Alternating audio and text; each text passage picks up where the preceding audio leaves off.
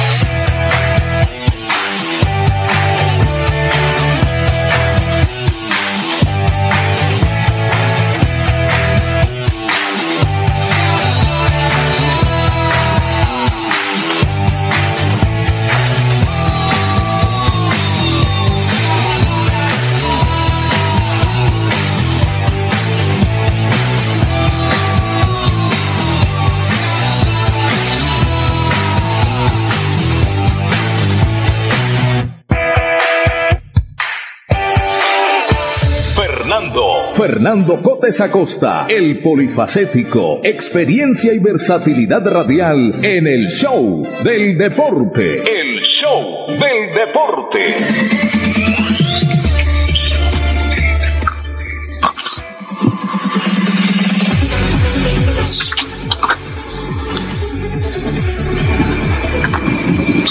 Hola, ¿qué tal? Una buena tarde para todos nuestros um, oyentes de Radio Melodía 1080, la potente Melodía 1080, mm, que a esta hora sintonizamos nuestro contenedor deportivo, el show del deporte. Aquí estamos para presentar la información local, regional, nacional e internacional del deporte, eh, sobre todo nuestros compañeros que le encanta hablar de fútbol, pero también hay información de otros aquí en el show del deporte por supuesto que sí.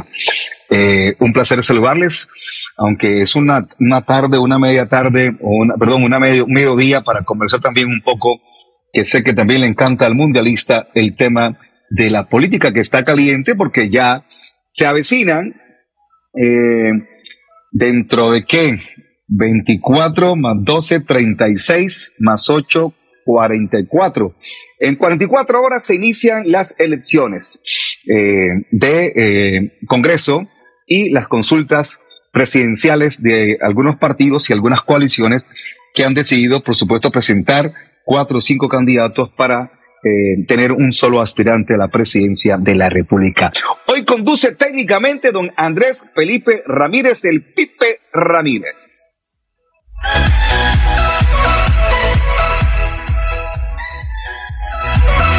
Cafecito, un cafecito a esta hora mediodía cae de perlas antes de, por supuesto, terminar el programa y hacer algo de, almuerzo más adelante.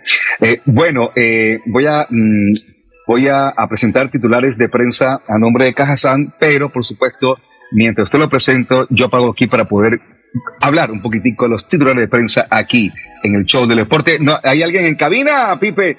No tengo a nadie en cabina. O si alguien está en cabina, llegó el mundialista cabina, Juan Manuel cabina, para... Solos en el parque me escribe el joven, el joven Pipe. No se preocupe, tranquilo. Vamos a, con calmita y paciencia, a ir desarrollando el espacio y en cualquier instante se avecinan los muchachos para conversar lo que ocurrió ayer en la em, el fútbol internacional y por supuesto lo que se, se avecina la próxima semana con eh, el fútbol de Colombia, porque el día miércoles y jueves tendremos eh, actividad de la Liga Play en su fecha número 11. Comienza la segunda parte. Apenas hemos cumplido el 50% del primer semestre.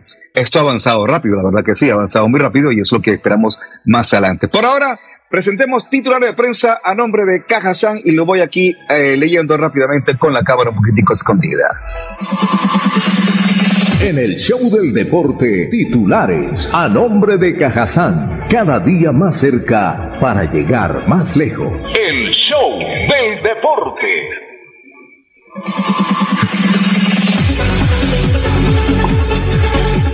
Perfecto.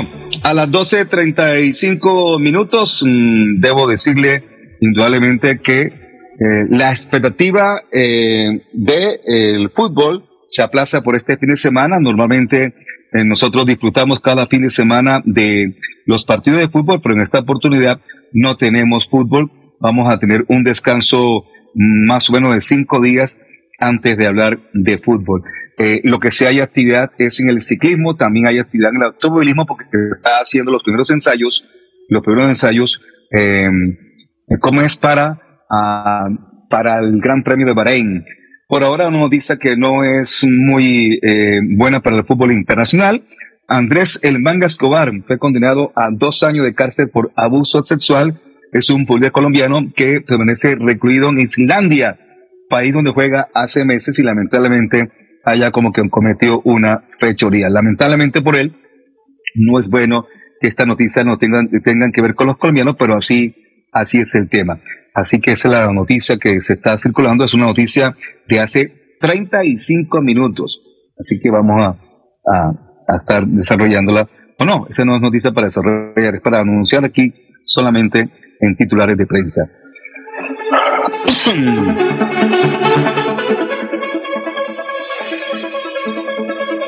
dice, dice Jorgen Klopp, el director técnico de Liverpool, Luis Díaz es todo lo que podría desear. Hablando del jugador colombiano, el hombre está encantado con Luis Díaz y ha dicho, ha, dado declaración en las últimas horas el técnico del Liverpool.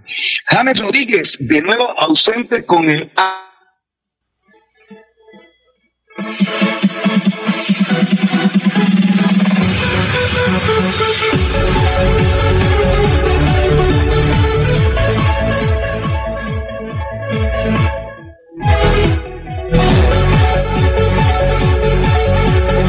ya en Qatar, ¿qué pasará con, con James, hombre? ¿Qué pasará con James? Inés, eh, vamos a, hablar un poquitico de esta etapa, de esta etapa, la etapa de este viernes se llevó a cabo sobre 213 kilómetros, se impuso Mathieu Borgadieu eh, en la etapa disputada entre Cortezón y Abnik de 213 kilómetros, en las que los colombianos Nairo Quintana como Daniel Martínez, como el resto del pelotón, quedaron listos para la jornada de montaña de este sábado. Ah, Hoy estuvo tranquilo, no, hubo, eh, perdón, hubo es, eh, terreno llano, mientras que Primo Roglic defendió el liderato en la etapa de hoy. Mañana entonces es la que hay eh, montaña y en um, Pariniza siguen Nairo y Martínez en el top 10 de la general. De pronto más adelante em, eh, ahora, no, sí, sí hubo montaña, cuatro vasos montañosos que hizo que la carrera se moviera, pues eran muchos los intereses por la camiseta que identifica al líder de esta modalidad. Muy bien. Eh, la buena del día, por supuesto, es que mm, ellos no se dieron tiempo, quedaron con las mismas diferencias y conservaron sus posiciones entre los 10 primeros de la clasificación general. Estoy hablando de Nairo y, por supuesto, de Daniel Felipe Martínez. Bueno, la noticia que mm, uno abre, abre algunos eh, portales deportivos y la primera noticia que está es lo, de, de Manga Escobar, hombre, condenado en Islandia a dos años de cárcel por abuso sexual. Bueno, eh, Leonel Messi, hola, ya también aparece la noticia que ya se está dudando mucho que siga, que continúe en el PSG. La verdad que no lo siento como cómodo, lo siento incómodo al, al gran jugador argentino, tal vez para muchos el mejor del mundo, para otros no tanto, pero indudablemente es, eh, es el, el tema de, del día. Bueno, eh, también hacen unos comentarios eh, eh, de el tema. Hola, parece ser que ya oficialmente fue declarado hoy el Unión Magdalena como campeón de la B 2021, tras ese polémico ascenso que todos pudieron chequear. No sé por qué lo dan como, como campeón ya de la primera vez, como seguro que no se jugó ese partido final, parece. Bueno, fue nombrado nuevo presidente del Cúcuta Deportivo. Nuevo presidente en el Cúcuta Deportivo. Y entonces ya el Cúcuta, al parecer, tuvo una, tuvo una asamblea clave y este jueves, o sea, ayer, eligió a una junta directiva. Eh, el nuevo presidente del Cúcuta Deportivo es el dirigente Eduardo Silva Melut, recordado por haber estado en la dirigencia de Millonarios y posteriormente en la presidencia del Independiente Medellín. Esa es la noticia que hay. Eh, eh, Silva, que es el nuevo presidente del Cúcuta, estará acompañado de Juan Carlos Paredes, con suplencia de Rafael Díaz, Juan Cadena, con suplencia de Mauricio Cadena, uy, Juan es el mismo que estamos que hablamos, Álvaro Torrado Andrade, con suplencia de Wilmer Vitrago, y Ubaldo Abreu, con suplencia de César Fernández. La próxima semana, en la Asamblea de Clubes Profesionales, se definirá si el club es aceptado nuevamente para que pueda regresar al fútbol colombiano. Sobre esta posibilidad, Silva comentó que nada difícil, es ponernos de acuerdo para ver qué torneo tenemos que entrar. Si en la A o en la B hay buen ambiente entre los clubes. Cúcuta necesita, requiere, por supuesto, tener eh, presencia, presencia en el tema. Eh, lo que sí no me parece, lo que parece curioso es que mi estimado mundialista el Cúcuta Deportivo continúa bajo el dominio del dirigente José Augusto Caena, que es su máximo accionista y que fue el que llevó el club a su crisis. Así que esa es la noticia también del día que hemos presentado, por supuesto, a nombre aquí de Cajazán.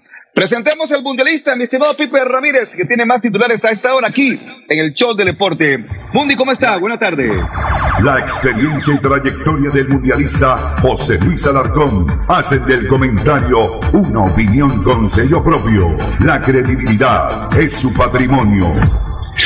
Hola, ¿qué tal? Una feliz tarde para usted, don Fernando José, igualmente para don Andrés Felipe para Juan Manuel Rangel y todos, todos nuestros queridos oyentes que a partir de este momento ya nos sintonizan a través de la radio convencional y las plataformas digitales. Llegamos a cualquier lugar del planeta fútbol y eso es muy importante.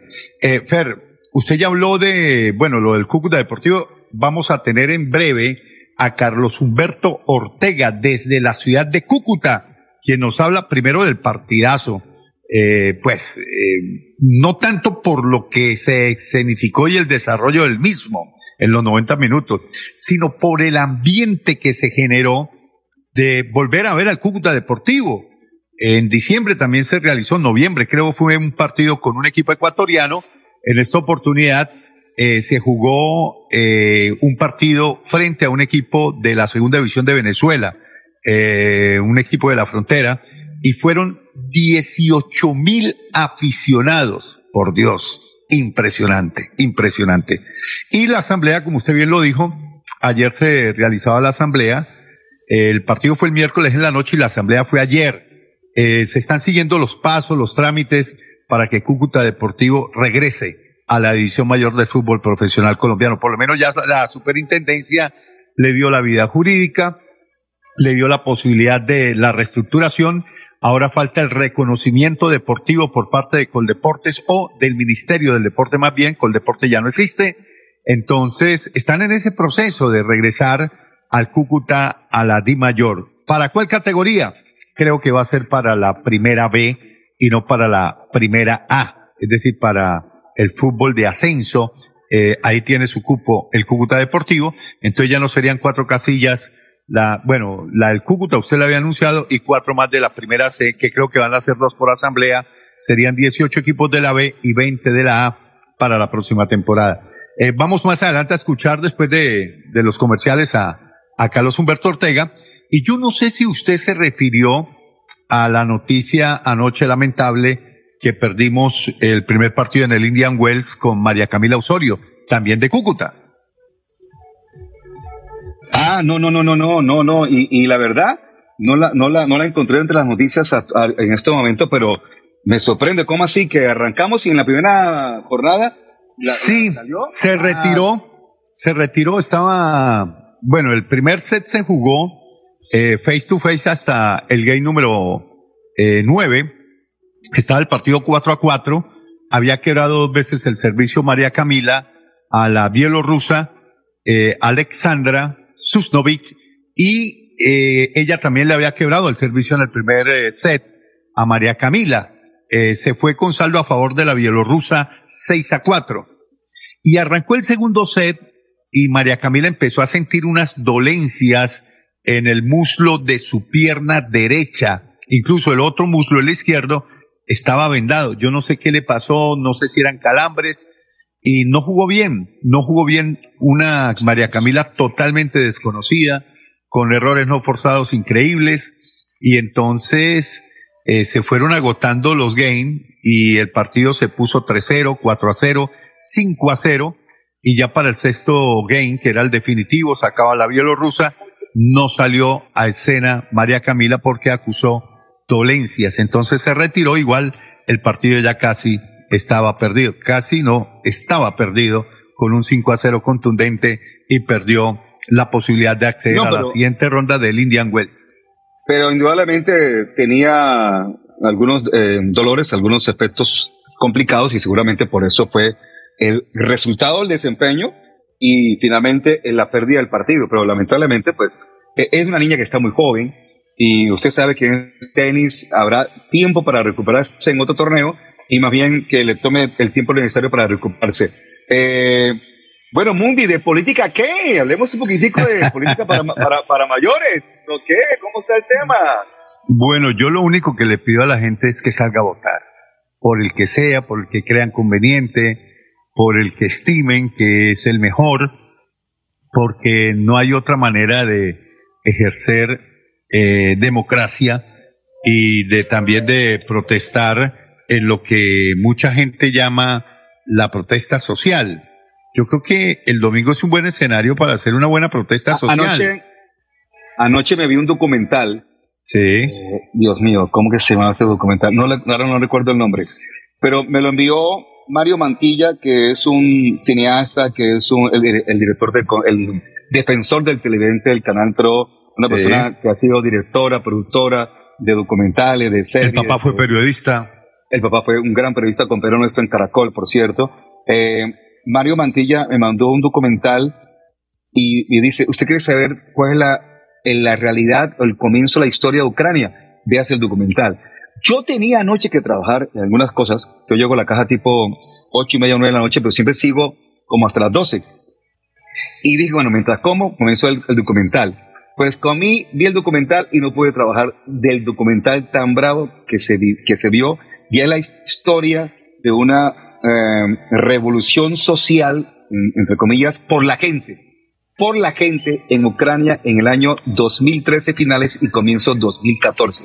Y ahí está el génesis, el inicio, el comienzo de la historia que está viendo Ucrania hoy en día. Ya le busco el nombre del documental, eh, es algo como lluvias o aguas, no sé, es un tema muy tenaz, pero es una, una, una cosa que comenzó con dos personas, con 20 personas, con 100 personas y terminó con todo un pueblo de Ucrania haciendo una revolución y que terminó, para hacer el resumen del documental, con la caída del presidente de esa época, debido a que la presión del pueblo y la verdad, aquí en Colombia, que tanto se quejan de la policía y de la famosa pelotera que hay cuando está la primera línea, si usted ven esa serie y ven las imágenes, van a decir que aquí la policía es muy suave comparado con lo que vivieron los habitantes de Kiev en Ucrania en una época, como le estoy diciendo, finales del año 2013, comienzo del 2014. Eso sí es una vaina bárbara por parte de la policía, que finalmente esa policía la acabaron en Ucrania. Pero bueno, señores, eh, eh, pero sí. Usted me dice de política. Bueno, estamos, estamos en el minuto político, en el tinto político, como diría José Luis Mendoza Cárdenas, o en la tormenta política. ¿Quién se inventó la tormenta política en la radio? ¿José Luis Mendoza o Pastor Vesga? Eh, creería, creería, creería que fue José Luis. ¿Y el tinto político? El tinto político es de Eduardo Toledo. Eduardo Toledo. Ah, es de Eduardo Toledo, papá de las dos niñas periodistas Toledo y de un, un amigo suyo. bueno, se me perdió la señal de Fernando. Solamente le digo a la gente que, que salga a votar y que manifieste su, su derecho al voto el, próximo domingo. el papá, el señor Eduardo era una... Bueno, se me perdió. no puede ser que en este país el 30% de las personas... Ah, ah, perdón, ¿cómo así que me perdí? Sí, se, se, cortó un poquito entrecortado. Cuando iba a hablar del hijo del señor Toledo. Ah, mejor todavía que no hayan escuchado lo que dije, porque. Pero, pero sigo sin. Menos mal. señal. Sigo sin señal. Menos mal. Sigo sin... Menos mal que no escuchaban. Ah, bueno, no, lo que, lo que pasa es que además, es la primera vez que me refiero a él. Yo la verdad que no, no, como también hay otro amigo por ahí que no me gusta referirme, que prefiero eh, la indiferencia que ponerme a chocar con personas al aire. Pero si no me escucharon mejor, déjalo así. Eh, así es. Le, quiero contar, el señor Eduardo Toledo, que era el que creó el tinto político en Caracol, era un señor, un señorazo, un señorazo, un señorazo. Perfecto. Eh, lo que sí quería decir era que, lo que quería decir era que no puede ser que lo que ha pasado en los últimos años, que el 30% de la escoja a los mandatarios y escoja a los congresistas. El 30, porque la abstención siempre llega casi el 70% en Colombia y eso no puede ser. Bueno, ahí es donde está la diferencia, mi querido Fernando. ¿A usted le parece si vamos a, a la parte comercial de nuestros sponsors? Y al regreso escucharemos a Carlos Ortega con lo último que ha sucedido en la ciudad de Cúcuta y nos metemos también de lleno con el tema Atlético Bucaramanga. Hablé con Armando el Piripi Osma, pero en privado, y pues eh, convinimos que íbamos a hacer una, una extensa entrevista de todo lo que ha vivido. Me dijo, para lunes o martes la entregamos antes del partido frente al Deportivo Cali. ¿Y la pasa el domingo qué? La entrevista. No, el, el domingo es elecciones. No, no, no, no, para, pactamos eh, charlar mañana, tomarnos un cafecito mañana en la tarde, porque mañana trabaja el Bucaramanga a una sola jornada ellos tienen descanso mm, mañana en la tarde, el domingo descanso todo el día, regresan a prácticas el eh, lunes, martes, para realizar el partido frente al Deportivo Cali.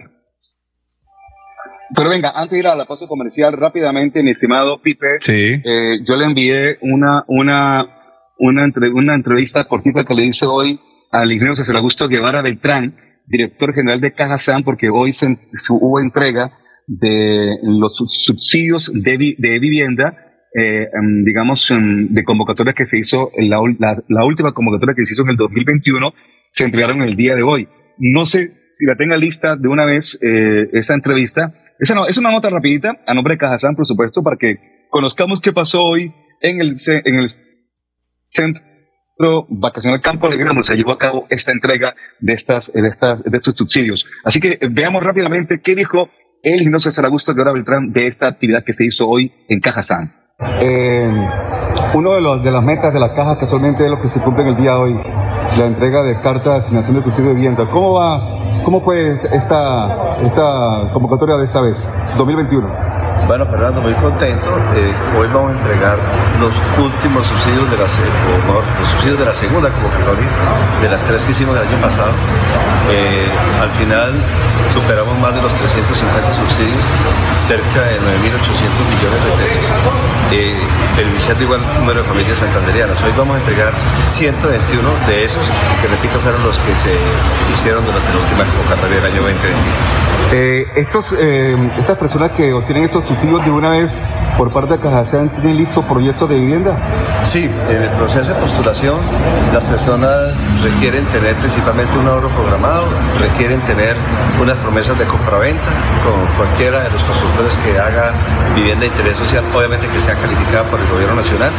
Y básicamente, pues ahora con el tema del subsidio de la caja, más el subsidio concurrente que hace el gobierno, más las tasas de eh, subsidiadas que también tienen los bancos, pues es una posibilidad enorme para que las personas prácticamente conviertan, conviertan este subsidio ya en su vivienda. Han sido visibles los proyectos de vivienda en los últimos años de la propia Cajazán en diferentes partes del área metropolitana. ¿Cómo van estos proyectos para este 2023-2022? Fernando, nosotros en la estrategia eh, no tenemos en este momento tierra, eh, es decir, hacer una oferta importante de vivienda de calidad eh, no ha sido posible.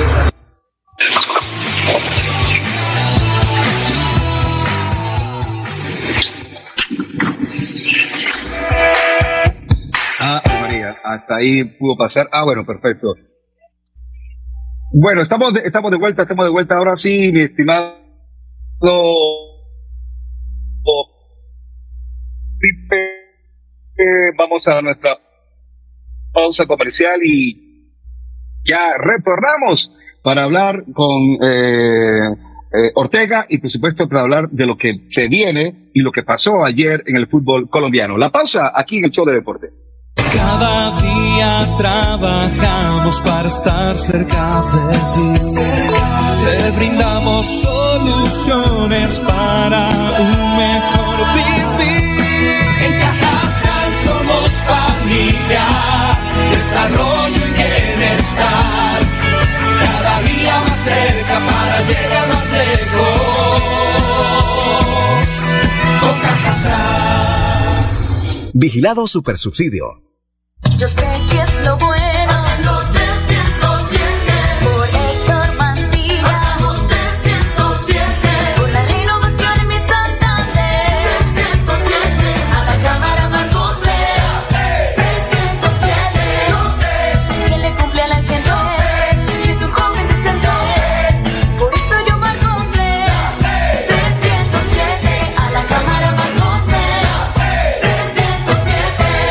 Publicidad, política pagada. Esto es lo que debes saber cuando vayas a votar en las elecciones de Congreso de la República. Para Senado, deberás elegir solo una tarjeta entre la circunscripción nacional o indígena. Para Cámara, podrás elegir solo una tarjeta entre circunscripción territorial, indígena o afrodescendiente. En los territorios en los que corresponda, recibirás la tarjeta de la circunscripción transitoria especial de paz. Y si quieres votar por una consulta interpartidista, deberás solicitar la tarjeta electoral al jurado de votación.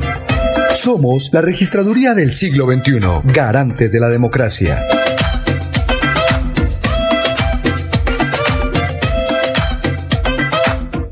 Este es un saludo especial a todos los santanderianos, invitándolos a votar el próximo domingo 13 de marzo por María Fernanda Cabal al Senado, Centro Democrático con el número 100 y por Patricia Celis a la Cámara con el número 105. Publicidad política pagada. Pony Parque, un parque de felicidad.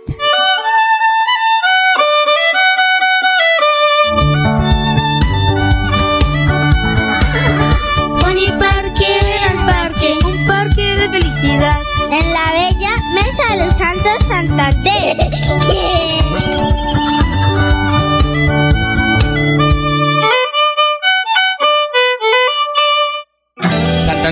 Vamos a recuperar la grandeza de nuestro departamento, convirtiéndonos en el corazón logístico de Colombia, consolidándonos como fábrica de conocimiento tecnológico, regresándole la seguridad a los habitantes y potencializando la economía a partir del aprovechamiento sostenible de nuestra biodiversidad.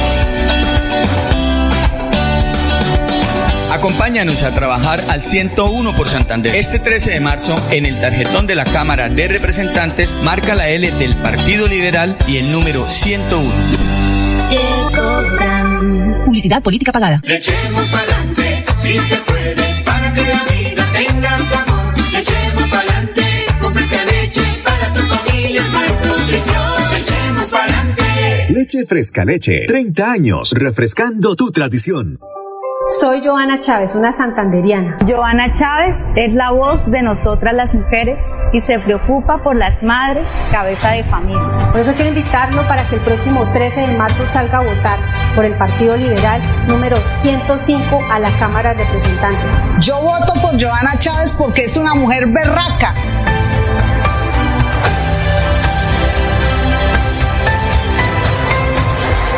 Publicidad, política pagada. Márcate un golazo con Cubo y participa en el torneo Interbarrios Cubo. Bucaramanga, 400 años. Regresa a la fiesta del futsal más importante del oriente colombiano. Son más de 45 millones en premios y 200 cupos disponibles. Inscríbete y participa marcando el 310-850-1658. Organiza Vanguardia y Alcaldía de Bucaramanga. Vota por Rafa Martínez al Senado, marcando el logo de Fuerza Ciudadana y el número 3, la lista del cambio al Senado. Publicidad política pagada. Después de casi 30 años, nos ponemos al día con la malla vial de Bucaramanga. Llega el reto de la historia, la gran inversión dentro de la cual se destinarán 20 mil millones de pesos para recuperar la capa asfáltica en todas las comunas de la ciudad. Son cerca de 630 mil millones de pesos para comenzar a saldar lo que históricamente nos había arrebatado la corrupción. Conoce más sobre el reto de la historia en www.bucaramanga.gov.co. Alcaldía de Bucaramanga. Gobernar es hacer. Vamos juntos del barrio al Senado. Somos el pueblo que sueña y que quiere un mejor país. Somos del barrio y vamos al Senado con José Alfredo Marín. Hagamos la historia, es hora de un cambio de Santander para el país. Es el momento de apoyar lo nuestro con José Alfredo Marín. Vamos del barrio Senado, marca C20 por Marín. Marín. Marca C20, José Alfredo Marín, senador. Publicidad política pagada. El 2022 traerá grandes sorpresas en el Mundialito Incomesa, el mejor torneo de fútbol base de Latinoamérica para niños nacidos en el año 2011. Sede Bucaramanga, Colombia, junio de 2022. Fútbol 8 en la fase de grupos. Fútbol 9 en octavos y cuartos de final. Fútbol 11 en semifinales y en la gran final. Alexandro con la pelota, ojo para gol, la masía para gol, al marco, gol.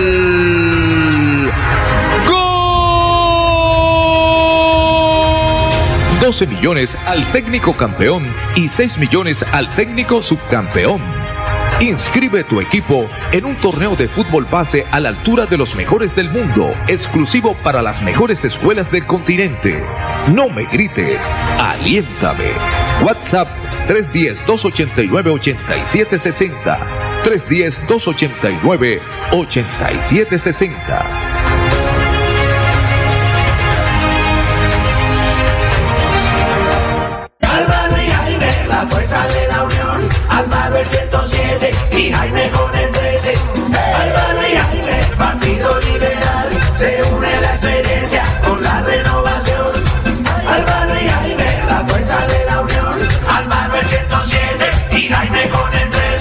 Política pagada. Cada día trabajamos para estar cerca de ti.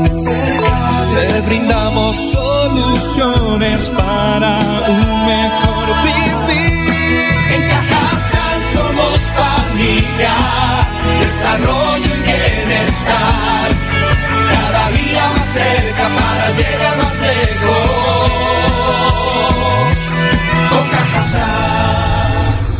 Vigilado Supersubsidio. El show del deporte.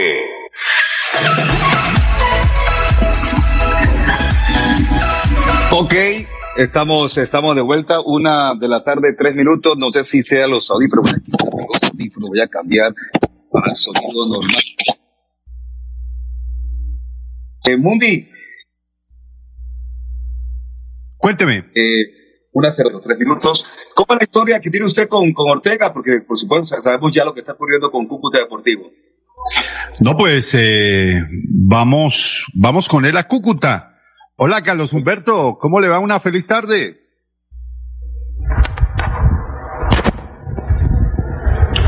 Hola, José Luis, ¿qué tal? Un abrazo cordial para usted, para Fernando Cotes, para todos los compañeros y para la gran audiencia del show del deporte entró Sport Radio. Desde Cúcuta les contamos sobre las últimas noticias del cuadro Motilón, eh, equipo que todos sabemos se encuentra hoy en un proceso de reorganización eh, logrado recientemente en una audiencia de acreedores ante la Superintendencia de Sociedades, pero que está tratando de buscar su regreso de manera oficial a la competencia del fútbol colombiano. Dos hechos importantes esta semana. Eh, se jugó un partido amistoso el día miércoles. Un grupo de jugadores que orienta a Aquivaldo Mosquera enfrentaron en el Estadio General Santander ante aproximadamente 14 mil espectadores. El eh, partido fue frente al Real Frontera, un equipo de la segunda división de San Antonio del Táchira. La verdad es que esto algo tiene que ver con el Cúcuta Deportivo, porque los organizadores son los mismos eh, manejadores que va a tener el equipo Motilón en este nuevo proceso, comandados por Eduardo Silva Meluc, quien fuera eh, presidente, yo lo llamo más bien salvador de equipos quebrados, eh, que creo que es la función que va a tener en el Cúcuta Deportivo. él lo hizo en Millonarios y lo hizo en el Deportivo Independiente Medellín. Y la verdad sea dicha, es como la esperanza que se tiene de parte de los hinchas del Cúcuta Deportivo porque después de todo el señor José Augusto Cadena eh, sigue siendo el mayor accionista de la institución motilona. Eh, de tal manera que ese partido se cumplió más como para pagar un favor de orden político por la participación de algunos dirigentes locales ante el presidente de la República que posteriormente tuvo su incidencia a través de la Superintendencia de Sociedades con el nombramiento del doctor Billy Escobarra e igualmente ante el Ministerio del Deporte, recuerden ustedes con el cambio que hubo del doctor Guillermo Herrera, porque todo esto hay el nombramiento del nuevo eh, gerente liquidador en su momento, eh, el doctor Rodrigo de Jesús Tamayo Cifuentes, que prácticamente en un mes hizo lo que el otro liquidador no había hecho en cerca de 15 meses. De tal manera que se realizó el día jueves en horas de la mañana esa asamblea de accionistas y al final de cuentas, después de muchos eh, reclamos a la mala administración de cadena, se determinó nombrar la junta directiva que tiene como, va a tener como presidente, porque se nombró el órgano de administración, pero ellos van a elegir los cargos y el presidente va a ser el señor Eduardo Silva Meluc. Naturalmente, la mayoría eh, quedará representada en los intereses del señor José Augusto Cadena. Hablamos con Eduardo Silva Melú, quien ha señalado que él viene a darle un rumbo distinto al Cúcuta Deportivo como empresa y ese rumbo distinto como empresa tendrá que verse reflejado en la parte deportiva. Por eso anteriormente decíamos que lo importante acá es que se pueda vivir un cambio, amén de quienes sean los dueños del equipo rojo y negro, porque al final de cuentas a la gente lo que le interesa es poder tener un buen equipo de fútbol. No se dice que sea un equipo de fútbol que salga campeón en, en seis meses, no. Un equipo de fútbol que demuestre que realmente trabaja para conseguir logros y buenos resultados. ¿Qué sigue ahora en este proceso? Porque esto todavía no ha terminado. El día 16 hay una asamblea extraordinaria de la División Mayor del Fútbol Colombiano. Tema específico Cúcuta Deportivo. Porque el 17 hay una ordinaria que será para tratar otros temas, pero la del 16 determinará eh, que, eh, cuándo será la fecha del regreso del Cúcuta Deportivo y en qué categoría.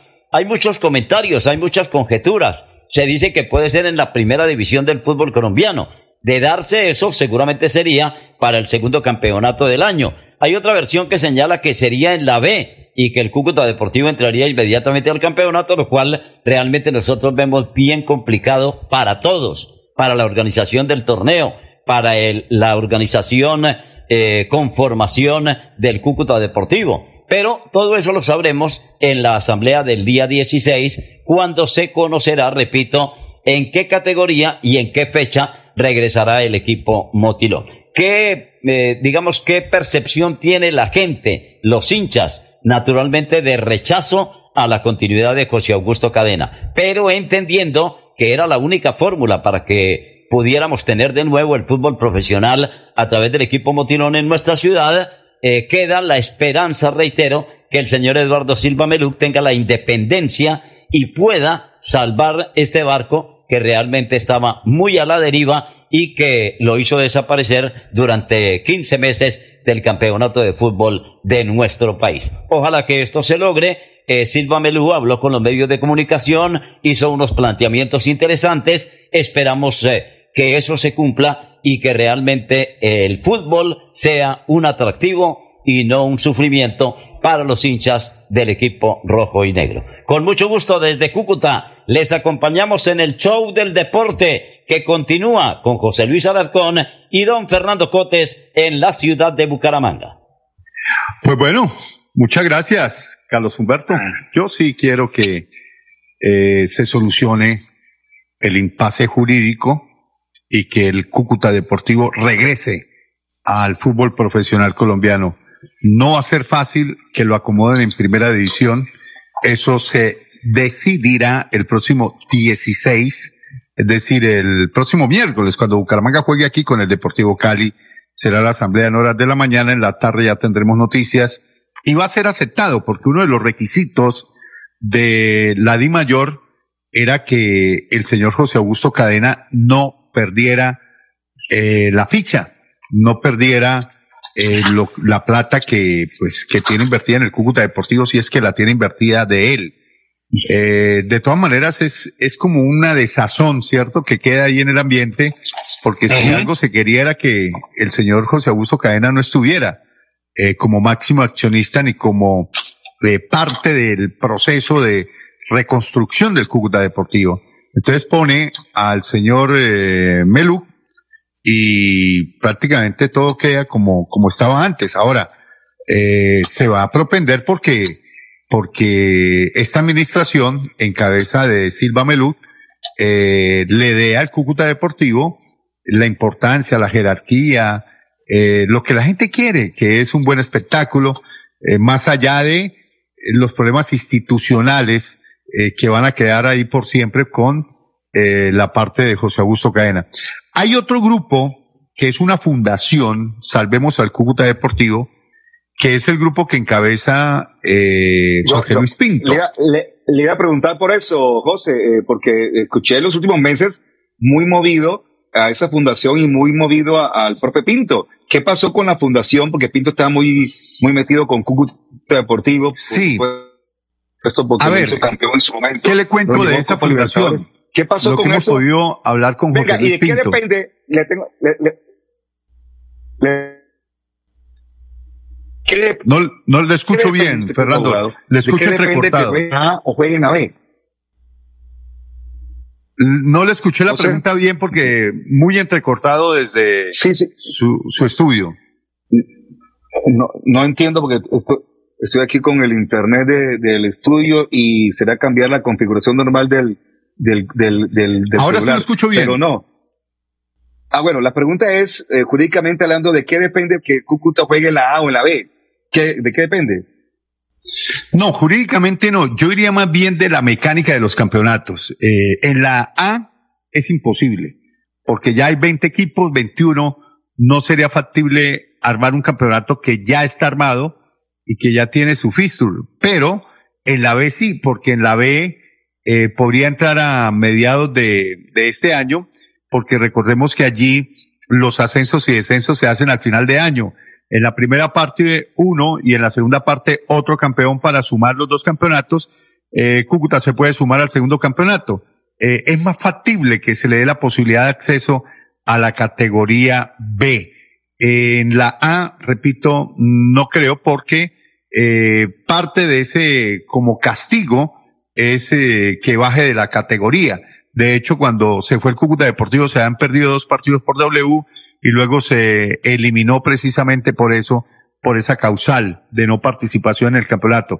Pero bueno, ya lo más importante está hecho, que es recobrar primero la vida jurídica y segundo, yo creo que el lunes, martes ya le entregarían al Cúcuta el reconocimiento deportivo, que es el otro factor jurídico que falta para que le den vida una vez más al Cúcuta que se fue eh, de la Di Mayor y que quedó como una ficha, entre comillas, a- en poder de José Augusto Cadena.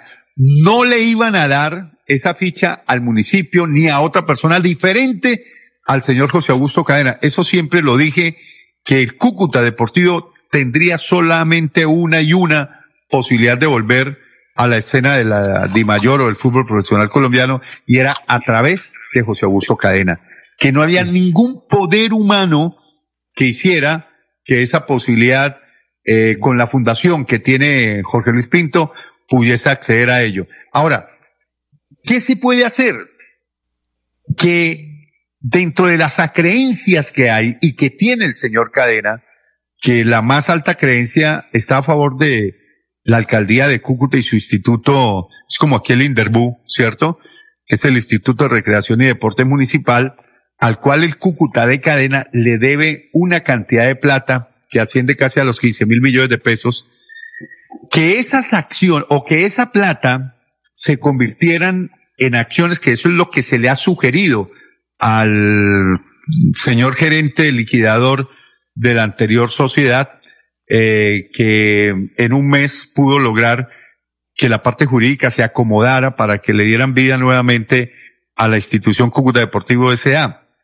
Eso tiene otro nombre, no lo recuerdo ahora, pero es la de José Augusto Cadena. Y es que esa fundación transformara la deuda y quedaba como accionista la fundación del Cúcuta Deportivo de Cadena.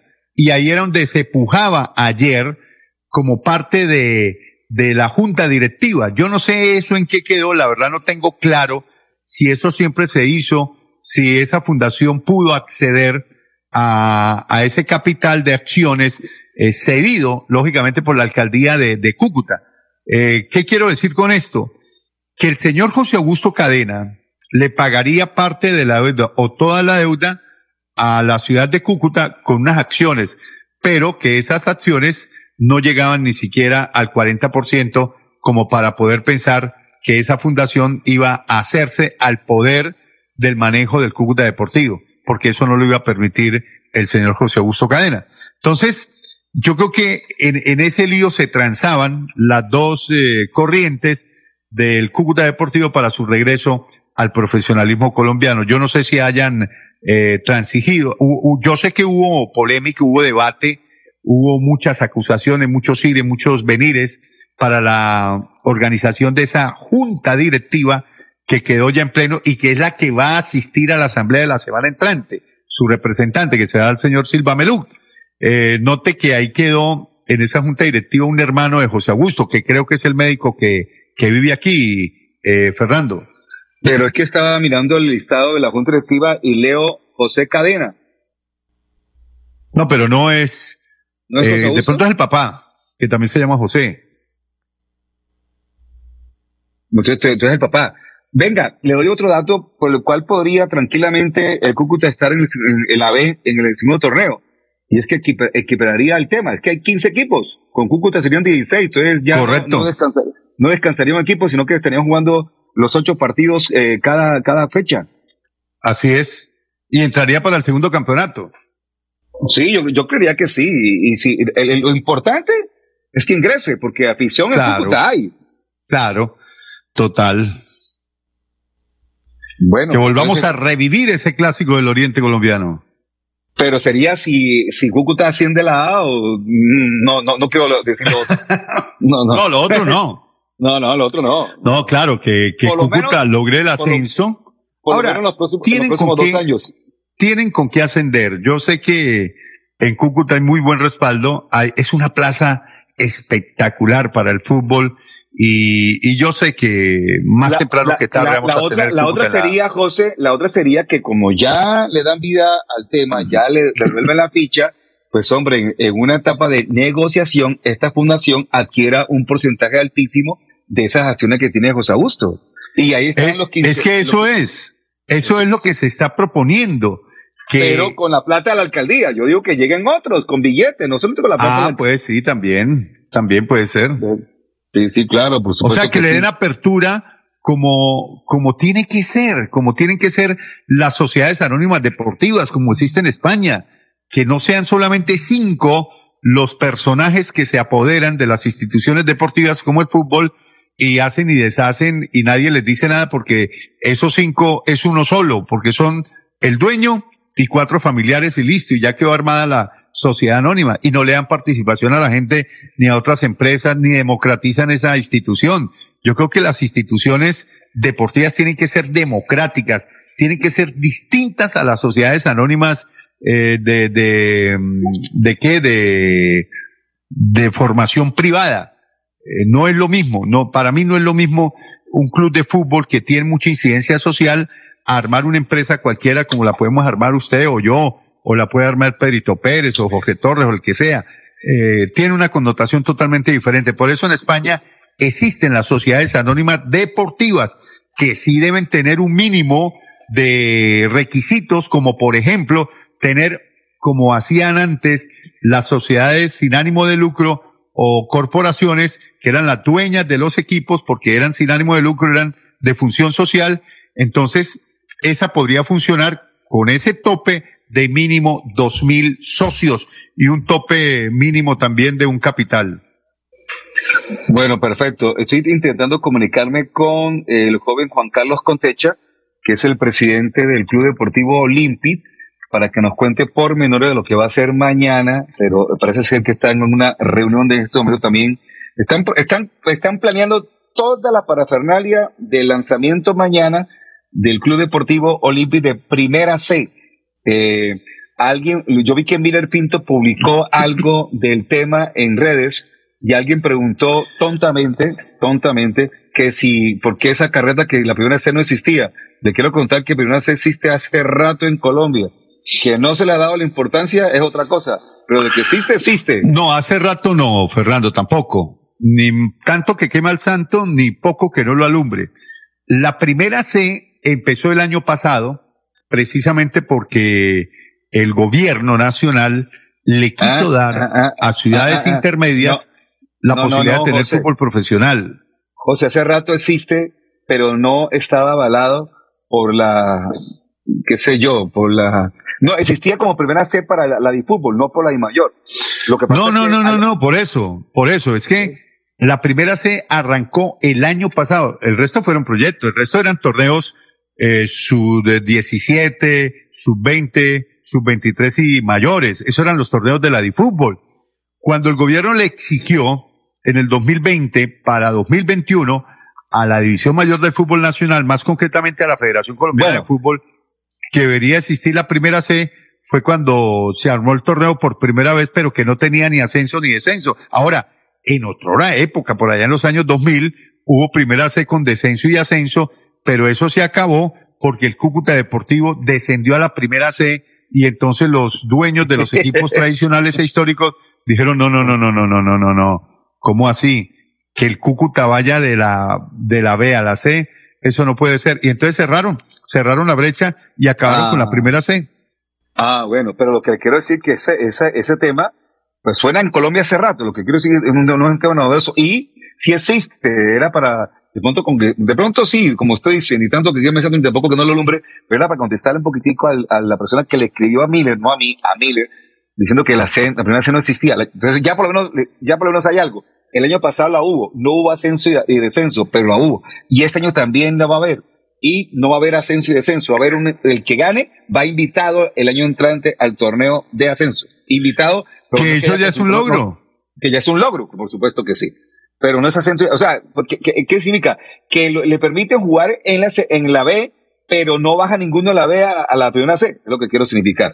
Correcto. Y de ahí me imagino que como pasa en la categoría A, un equipo que llegue de la B y que no sea histórico, tiene tres años para que si continúa, si permanece, si sostiene la categoría, le dan entonces ya, eh, digamos, como la bienvenida como socio de la División Mayor del Fútbol Colombiano. Entonces ya se queda Ajá. con ficha propia.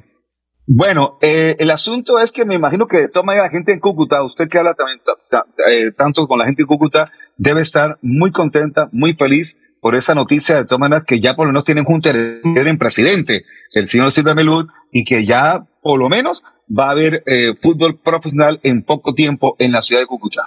Sí, por lo menos en lo que tiene que ver con el espectáculo, yo creo que está garantizado el regreso del Cúcuta Deportivo. Lo que la gente no está contenta es que el manejo se va a quedar con los mismos, ¿no? En los mismos con las mismas.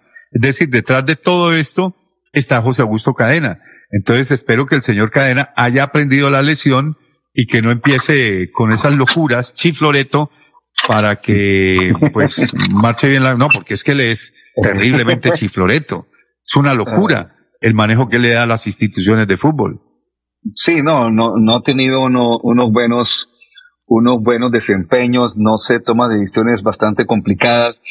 Eh, en alguna oportunidad, cuando él estaba de presidente aquí, dueño del equipo de Bucaramanga, alguna vez me llamó, conversamos sobre algunos temas de, marketing. eh, entonces me dijo, yo quiero que traerlo del canal Tro para acá. Este, entonces, me recuerdo que me dijo, pero eso es mi, por lo menos, si usted me mantiene lo que gano en el TRO, yo con mucho gusto vengo porque es un reto chévere. En ese momento lo pensaba así, es un reto chévere manejar aquí un tema del Bucaramanga, en el Atlético. Y digo, ¿cuánto vale usted? Entonces yo le di la cifra y dije, lo, lo llamo pasado mañana, todavía estoy esperando la llamada. se asustó, se asustó, Digo, pero venga. No, ese Cadena es un personaje. No, pero venga, si a ver, yo trabajo, yo y el que trabaja no, no come paja, como dicen por ahí el dicho, así que eso es lo que yo gano mensualmente, si me lo, me lo, me lo pone aquí como sueldo básico y fijo, no hay lío, con mucho gusto me vengo. Todavía sigo en el canal Pro, gracias a Dios. Perfecto. Eh, ¿Hablamos del Bucaramanga? No, no, después de la pausa, porque pero antes de Bucaramanga quiero que eh, dar- confirmar una noticia que se dio a conocer ayer por parte de la Confederación Suramericana de Fútbol, la CONMEBOL, y fue ratificar a las ciudades que van a ser sede de la Copa América Femenina 2022. Y se ratificó, por supuesto, Armenia, Bucaramanga y Cali. Eh, eh, el certamen se va a disputar tras cuatro años de la última edición que se hizo de la Copa América Femenina y se van a utilizar, por supuesto, los estadios del Centenario, el, el Germán Cucacero de Bucaramanga y el Estadio Pascual Guerrero de la ciudad de Cali. José, y recordando que este es un torneo tan importante que da tres cupos a Mundial, inclusive da otros dos cupos a repesca, pero tres cupos son directos para el Mundial que va a ser el año entrante 2023 en Australia y Nueva Zelanda. Eh, da dos cupos al Mundial y da... Tres, tres, tres. No, tres cupos. tres cupos al Mundial y dos a Juegos Olímpicos. Eh, pero también da dos cupos, eh, dos cupos adicionales para repesca. O sea, los- el cuarto y el quinto van a una repesca con otros equipos de otras, de otras orbes, de otras confederaciones. Ah, bueno, esa sí no la tenía en el, en el tintero, porque yo recuerdo que en la Copa América pasada, que fue en Chile, Colombia fue cuarta y lo único que consiguió Colombia fue el cupo a los Juegos Panamericanos que posteriormente ganó en Perú. Sí, va- vamos a, voy a revisar un poquitico eh, el tema, pero sí sé que Colombia, que es las- el sexto país que conoce una Copa América, la Copa América han sido Brasil 1991 y 95, Argentina 98 2006, Perú 2003, Ecuador 2010 2014 y Chile 2018, como usted dice, es la última. Pero lo que tengo entendido es que tres cupos directos y dos de repesca a ese mundial que va a ser en el 2023 en Nueva Zelanda y el tema. Así es. Australia, Australia y Nueva Zelanda. Bueno, entonces, con, con mucho gusto, José, vamos a nuestra pausa comercial y eh, una 27 y volveremos, por supuesto, para tocar un poquitico el tema del Bucaramanga. Y bueno, ¿y qué pudo usted auscultar, recoger, eh, de- eh, verificar un poco de esa corta conversación que tuvo con el Piripi y que va a ser larga lunes o martes? Por ahora, por supuesto, vamos a la pausa comercial, mi estimado José. Dale. Cada día trabajamos para estar cerca de ti. Te brindamos soluciones para un mejor vivir. En Cajasal somos familia, desarrollo y bienestar. Cada día más cerca para llegar más lejos. Con Cajasal. Vigilado Supersubsidio. Yo sé que es lo bueno. No sé 107.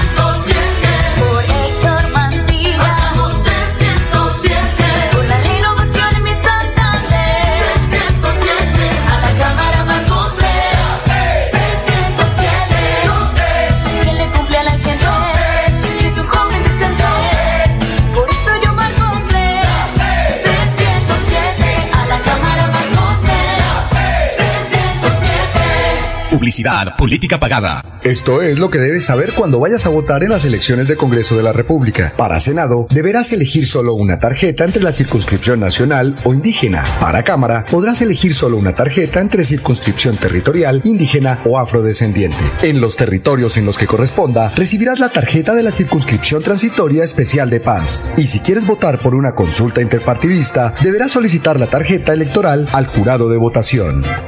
Somos la registraduría del siglo XXI, garantes de la democracia.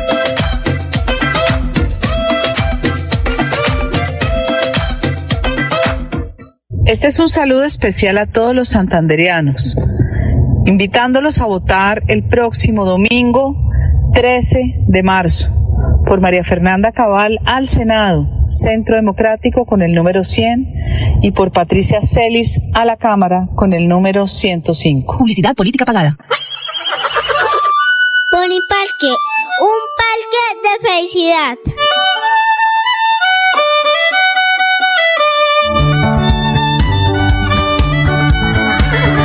Pony Parque, el parque, un parque de felicidad.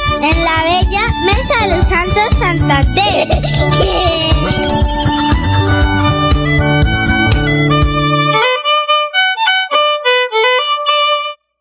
Santanderianos, vamos a recuperar la grandeza de nuestro departamento, convirtiéndonos en el corazón logístico de Colombia, consolidándonos como fábrica de conocimiento tecnológico, regresándole la seguridad a los habitantes y potencializando la economía a partir del aprovechamiento sostenible de nuestra biodiversidad.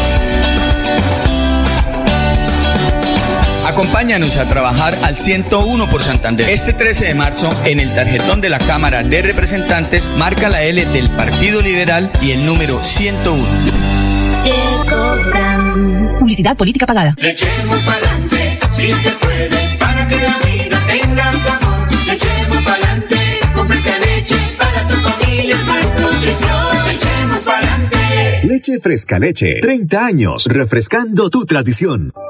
Soy Joana Chávez, una santanderiana. Joana Chávez es la voz de nosotras las mujeres y se preocupa por las madres, cabeza de familia. Por eso quiero invitarlo para que el próximo 13 de marzo salga a votar por el Partido Liberal número 105 a la Cámara de Representantes. Yo voto por Joana Chávez porque es una mujer berraca.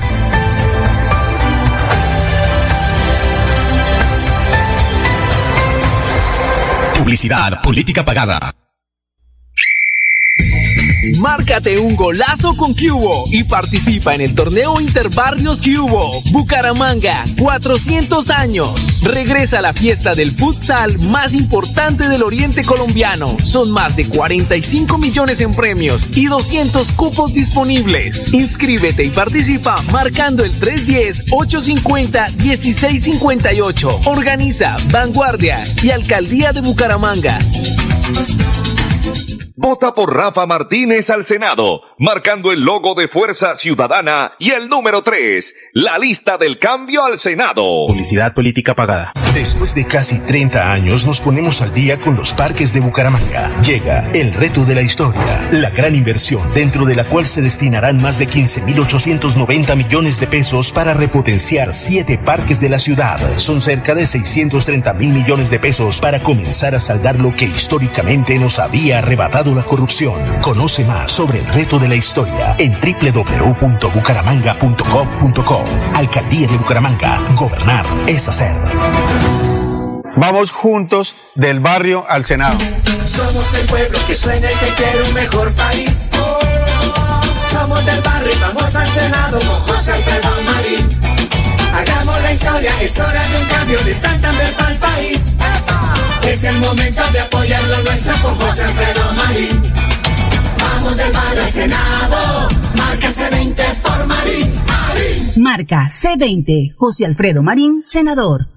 Publicidad política pagada. El 2022 traerá grandes sorpresas en el Mundialito Incomesa, el mejor torneo de fútbol base de Latinoamérica para niños nacidos en el año 2011. Sede Bucaramanga, Colombia, junio de 2022. Fútbol 8 en la fase de grupos. Fútbol 9 en octavos y cuartos de final. Fútbol 11 en semifinales y en la gran final.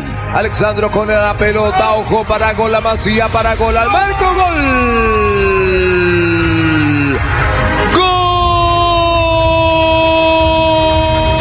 12 millones al técnico campeón y 6 millones al técnico subcampeón. Inscribe tu equipo en un torneo de fútbol base a la altura de los mejores del mundo, exclusivo para las mejores escuelas del continente. No me grites, aliéntame. WhatsApp 310-289-8760. 310-289-8760.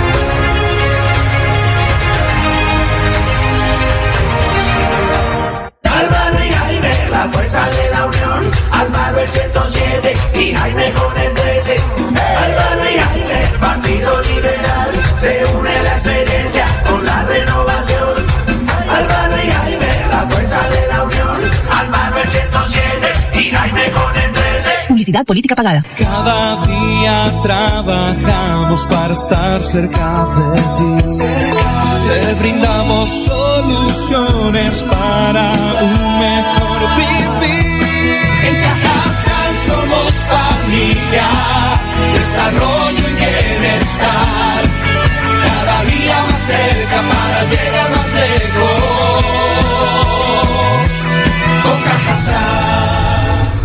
Vigilado Supersubsidio. El show del deporte. En el show del deporte, las últimas del Atlético Bucaramanga. El equipo Leopardo, el equipo del alma. Leopardo soy, canto con emoción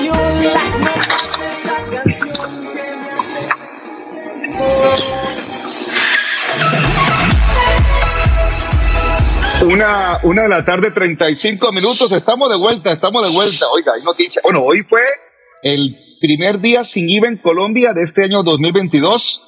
Y la verdad, se aprovechó como debía aprovecharse, mi estimado mundialista. Uy, me comentaron que lo vieron de compras, que lo vieron raspando esa tarjeta a la lata en una importante área de, de electrodomésticos de, de grandes eh, superficies.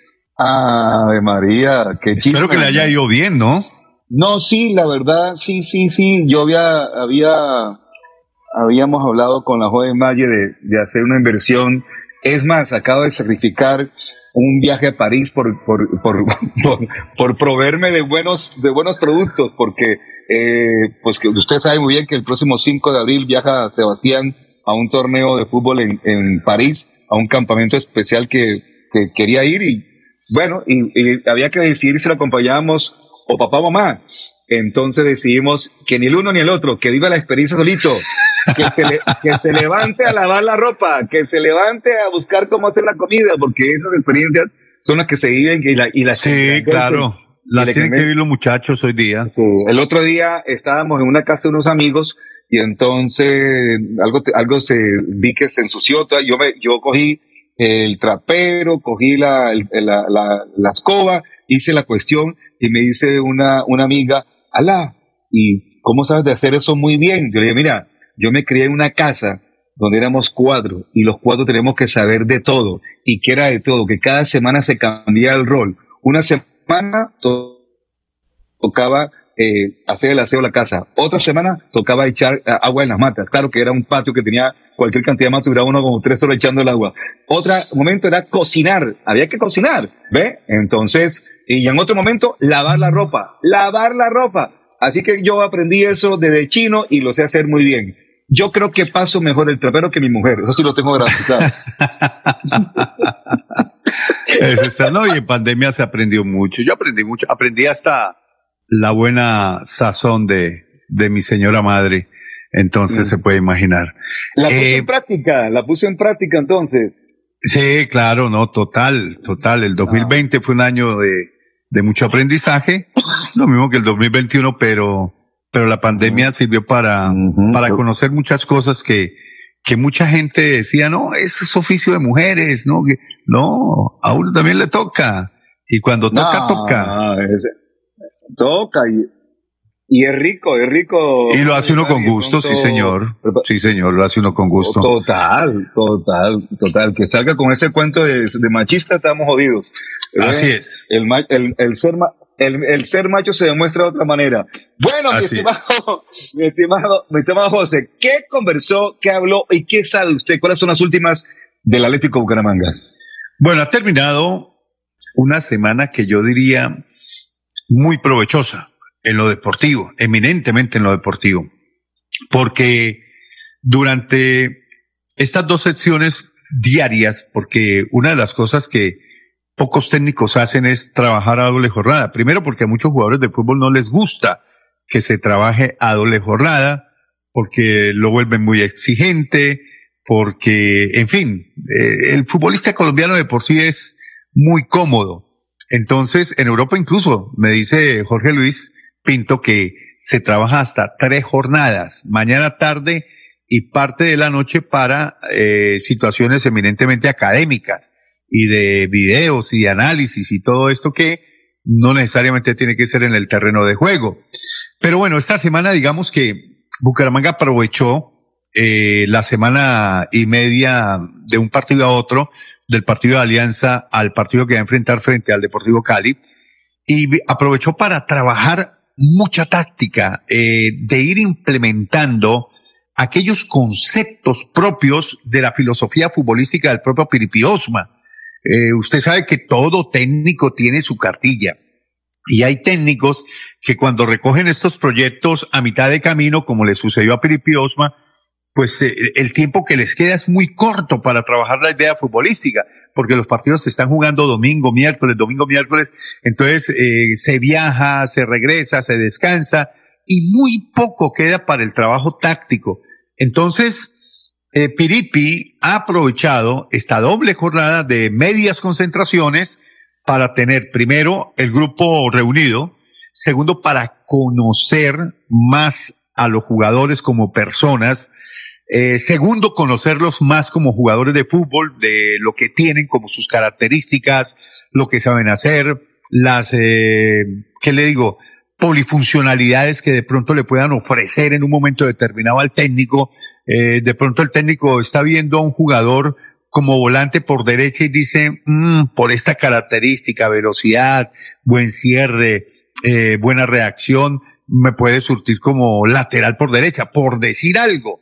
Entonces empieza también él a probar, ¿cierto? Como lo hacen los técnicos en divisiones menores, a aquellos jugadores que pueden en algún momento determinado suplir y, ¿por qué no? Descubrir algunos otros jugadores en otras posiciones, porque eso ha solido pasar. Y usted sabe mejor que nadie, eh, Fernando, de esas situaciones que un pelado llega y dice, no, es que yo quiero ser delantero. Bueno, listo, vaya, delantero y empieza a jugar como delantero y no. O yo quiero ser volante 10 o yo quiero ser arquero y resulta que la posición de ese jugador no es la de arquero, sino termina siendo volante de primera línea o termina siendo delantero y delanteros que terminan siendo arqueros.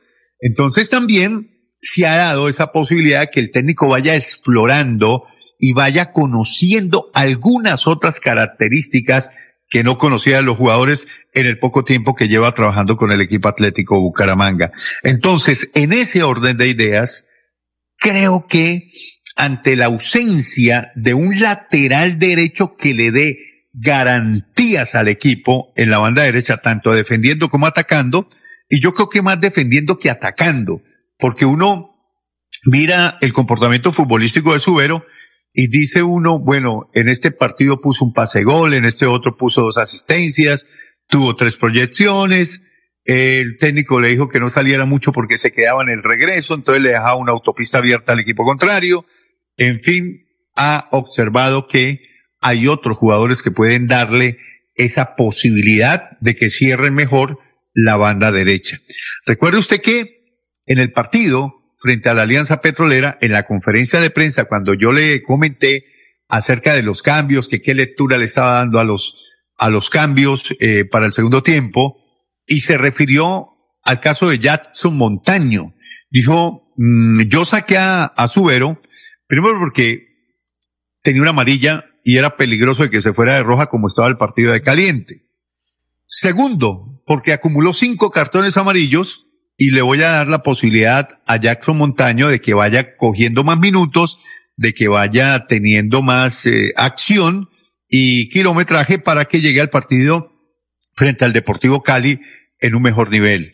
Y bueno, uno dice sí, tiene toda la razón.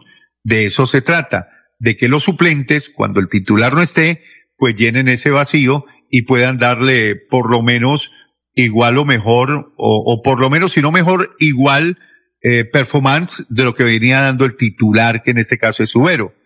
Nosotros siempre hemos mm, dicho que Subero tiene un interrogante, tiene ahí como ese eh, sí o no para que llene completamente y garantice en la posición de lateral por derecha, garantice una posibilidad de mejoramiento al esquema futbolístico del Bucaramanga en defensa. A Bucaramanga le han hecho muchos goles y goles tontos y goles que vienen en primera instancia de los errores cometidos por las bandas, sobre todo en el lateral de Cristian Subero. Entonces, el técnico eh, ha visto en el transcurso de la semana que hay otros jugadores diferentes a Jackson Montaño que le pueden dar mejor rendimiento. Y ahí es donde yo digo, bueno, ¿será que el técnico no le apuesta y no confía en el rendimiento de Jackson Montaño? Es decir, que Jackson todavía no lo ha terminado de convencer de que puede ser una alternativa o por qué no puede ser la solución a los problemas que se le han visto al Bucaramanga por el corredor derecho, más en defensa que en ataque. Entonces empezaron a surgir las dudas y en los entrenamientos que ha parado para enfrentar al Deportivo Cali, en esas, eh, ¿qué le digo yo? En esas eh, pruebas o en esos intentos de, de, de, de encontrar un equipo ideal para enfrentar al Deportivo Cali, que es el próximo escollo, que es el próximo rival y el próximo reto que tiene Piripi. Entonces, ha ido variando esa posibilidad de que no sea solamente Montaño el que le dé una alternativa para reemplazar a Subero. Y ha puesto, atento, ha puesto por ese costado al muchacho David Gómez. ¿Usted sabe quién es David Gómez? Sí, claro, es el que estaba, que tuvo algunos partidos por banda izquierda, es un zurdo. Correcto, correcto. Entonces, cuando llegó Cristian Blanco nuevamente a la posición de titular, porque recuerde que Bucaramanga cuando arranca este campeonato, eh, lo arranca con David Gómez de titular en el lateral izquierdo. Es decir, Cristian Blanco no fue titular los dos primeros partidos. Eh, Cristian Blanco empezó a ser titular después, creo que del partido con América de Cali. ¿Se acuerda aquel partido que se perdió 3-1? Sí, claro. Bueno, de ahí llegó Bucaramanga a jugar, creo que fue con Millonarios, y puso a Cristian Blanco, el técnico eh, Cravioto, puso a Cristian Blanco y el señor Gómez no la volvió a oler. Lo llevaba a todos los partidos, pero nunca lo ponía.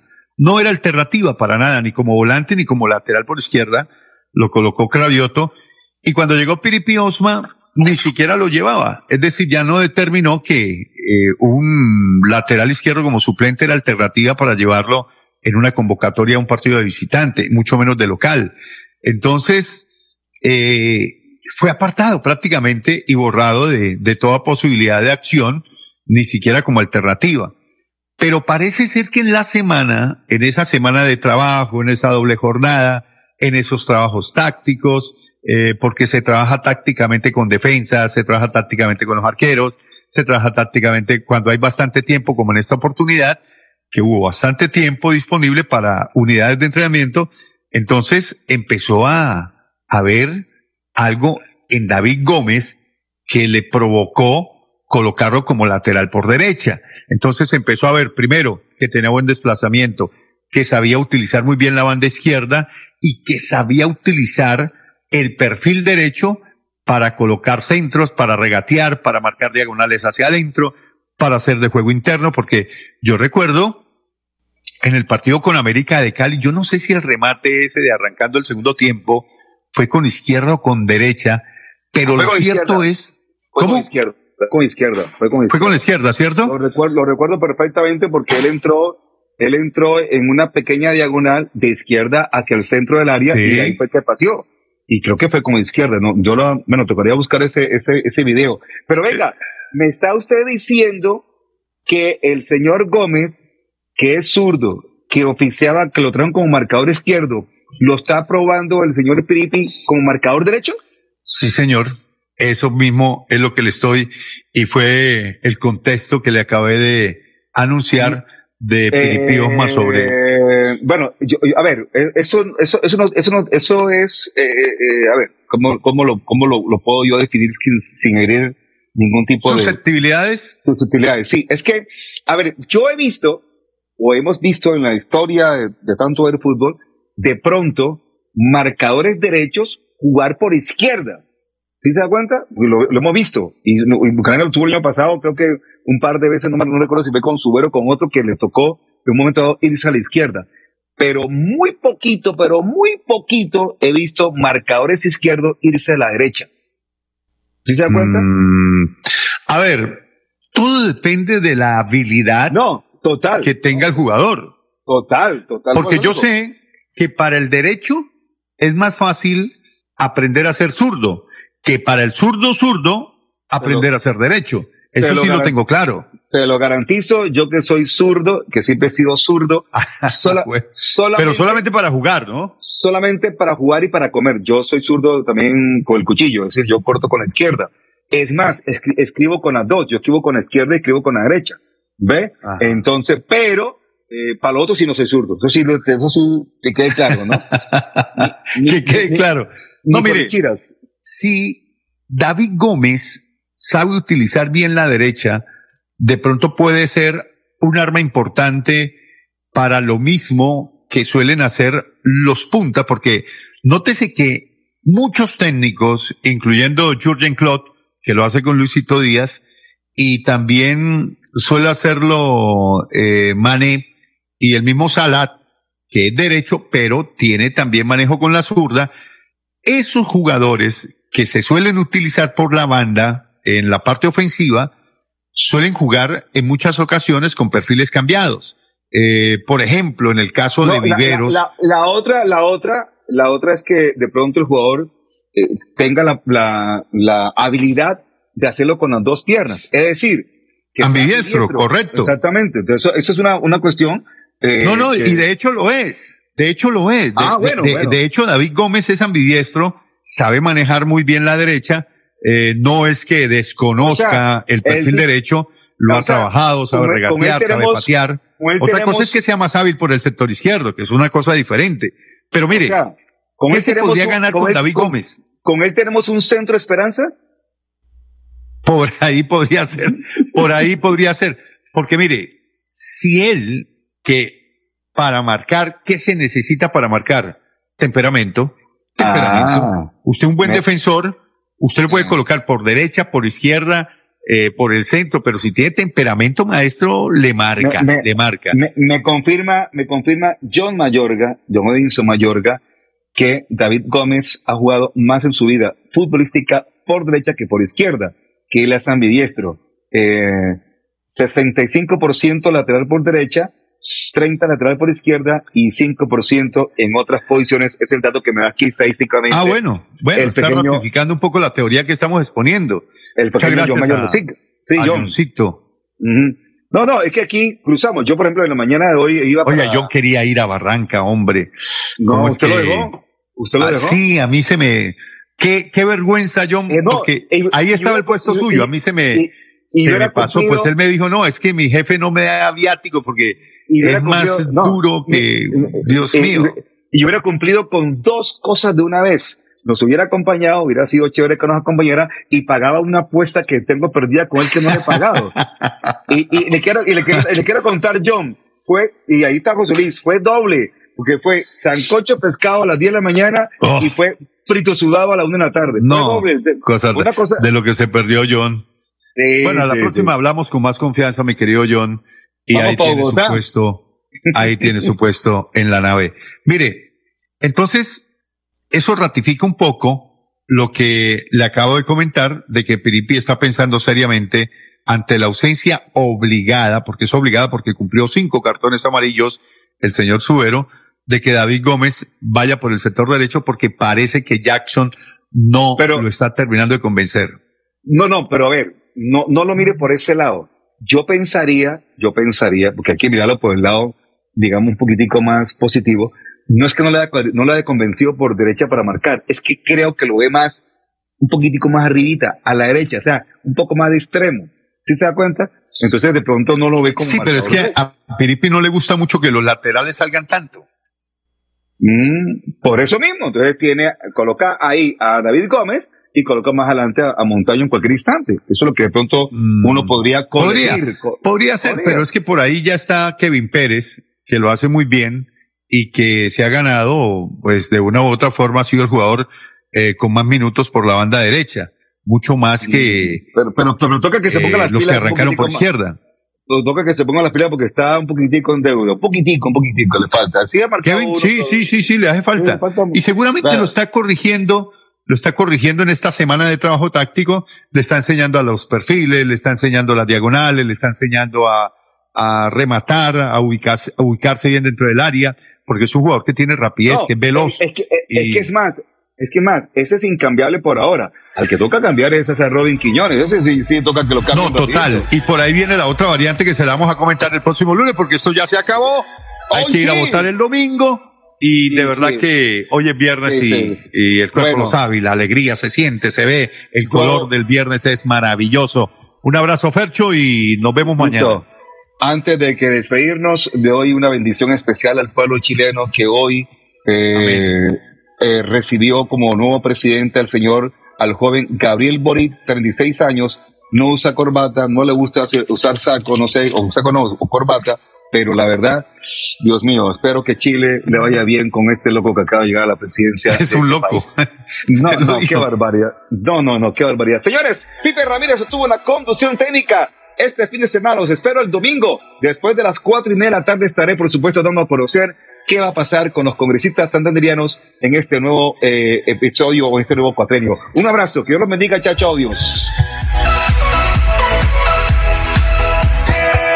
El show del deporte. El show del deporte. Con noticias, análisis, estadísticas, comentarios, voces de los protagonistas, debate y polémica del acontecer deportivo en Bucaramanga, Colombia y el mundo. En el show del deporte, todo sobre nuestro equipo del alma, el Atlético Bucaramanga. El show del deporte.